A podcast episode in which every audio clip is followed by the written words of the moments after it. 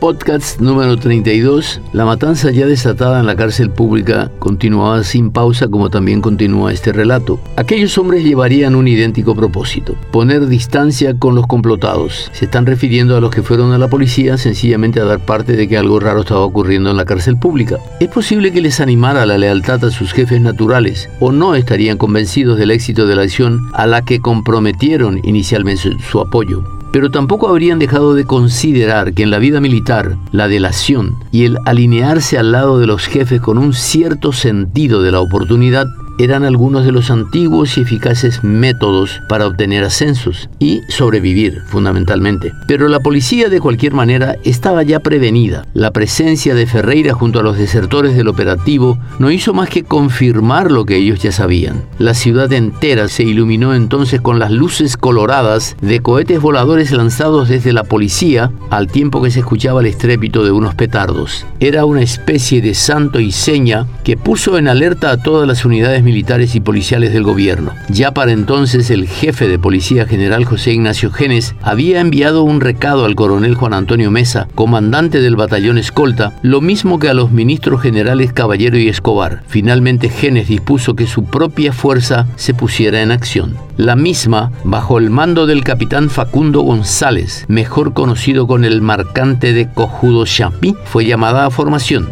Mientras, y a menos de 300 metros de distancia, Mola seguía en su celda a la luz de los faroles lidiando con sus grillos. Ya impaciente por la lentitud del procedimiento, había ordenado a Centurión, el cabo llavero, a abandonar la lima. Este y los otros dos presos arremetían ahora contra los hierros a golpes de cortafierro y martillo. Infligía esto a Molas un dolor intenso y el peligro que por la débil luz de los faroles y el nerviosismo de paciente y operadores, algunos de los impactos fueran a dar directamente sobre sus ya lastimados huesos. Pero aún a pesar de que de tanto en tanto sucediera eso mismo, el comandante los alentaba a seguir estaba dispuesto a aguantar cualquier dolor con tal de liberarse de aquellos terribles aros de acero que por el mismo hecho de tener grabadas sus iniciales parecían no querer abandonarlo. Cumpliendo las indicaciones de Genes, la columna de Cojudo Chapín se situó en la esquina de la catedral en tanto que por la calle Comuneros se presumía ya el avance del regimiento escolta. Encontraron la zona despejada porque notando la deserción de sus hombres, Frutos había retornado a la cárcel. Enterado Molas ordenó a Gamarra que saliera con toda la gente a batir a las fuerzas del gobierno que viniesen mientras terminaba él con sus grillos. El mayor reunió entonces a los casi 40 presos comunes y unos 20 guardias que habían permanecido junto a los presos políticos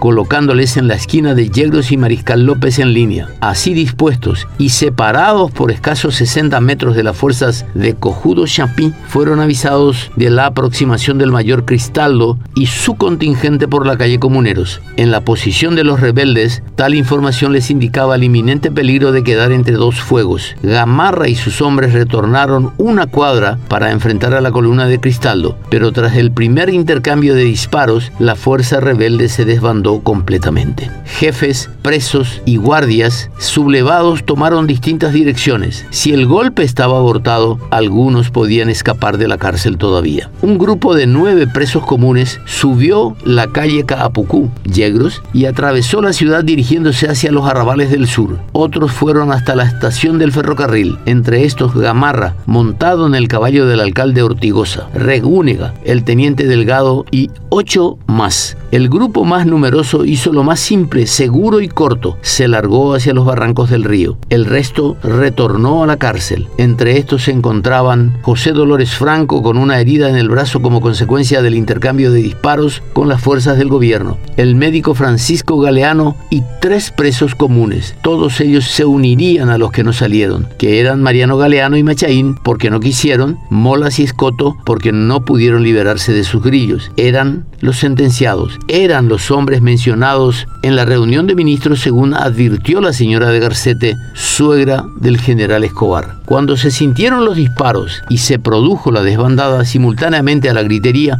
el cabo llavero y los dos presos consideraron que ya no tenía sentido ayudar a Molas, lo dejaron solo. Dolorido por los golpes de martillo y dificultado por los pesados grillos, el comandante se arrastró hacia el fondo de la celda esperando tal vez una imposible piedad de sus verdugos. Fue al primero que buscaron. Los hombres de Cristaldo se arracimaron frente a su puerta. Al principio se afanaron en abrirla con fuertes empujones. Uno de los guardias les indicó que la abertura se abría en sentido contrario. La estiraron entonces hacia afuera y la puerta giró sobre sus goznes, rechinando lúgubremente. Voces de mando conminaron a Molas a que saliera. Sin paciencia y sin respuesta, insistieron con varios disparos hacia el interior de la oscuridad. En el vano apareció Molas tambaleante con dos heridas de bala. Ni bien encontró espacio, el cabo Cuevas le asestó un feroz hachazo de sable en la cabeza. Paílolo cayó fulminado. Aún inmóvil, los demás miembros del grupo armado se turnaron para descargar sus armas de fuego sobre él, o ya hiriéndole de filo o de punta con sus espadas. El siguiente fue el doctor Galeano. Lo sacaron de su celda a empujones y ya en el patio lo arrojaron al suelo, lo volvieron a levantar en cuyo momento un oficial de la escolta le tiró un puntazo que le penetró en el costado derecho. El médico gritó de dolor cayendo nuevamente al suelo. Ahí lo remataron de tres balazos. Al retornar de la calle, Franco fue a refugiarse a la misma celda del médico suponiendo que allí estaría más seguro. Pero cuando observó que tras matar a Molas el grupo se dirigía hacia ellos, abandonó ese lugar y corrió hacia el muro que servía de la prisión, que servía a la prisión de límite con los bañados. Intentó treparlo con la intención de saltar hacia el otro lado, vano esfuerzo. Uno de los oficiales, Rómulo Medina, ayudante del general Genes, le ensartó con un largo puñal derribándolo al suelo. Allí le rociaron de balas. Ya moribundo pero aún moviéndose, uno de los oficiales se acercó a darle un disparo a quemarropa en la sien. Inmediatamente después le correspondió el turno al italiano Scotto. Este como molas estaba con sus grillos puestos. El primero en ingresar a su celda fue el cabo Cuevas, quien decidido a ser el protagonista de la noche y candidato al próximo ascenso, propinó al prisionero dos hachazos de sable. Otro militar le disparó un tiro que le atravesó los pulmones y finalmente un tercero le remató con un balazo en la sien. Después, entre todos, lo arrastraron afuera a unos metros del cadáver de Galeano. El último fue Machaín, al que mataron con casi idéntico procedimiento que los anteriores. De entre los participantes en la frustrada acción de fuga, solo Frutos conservó la vida.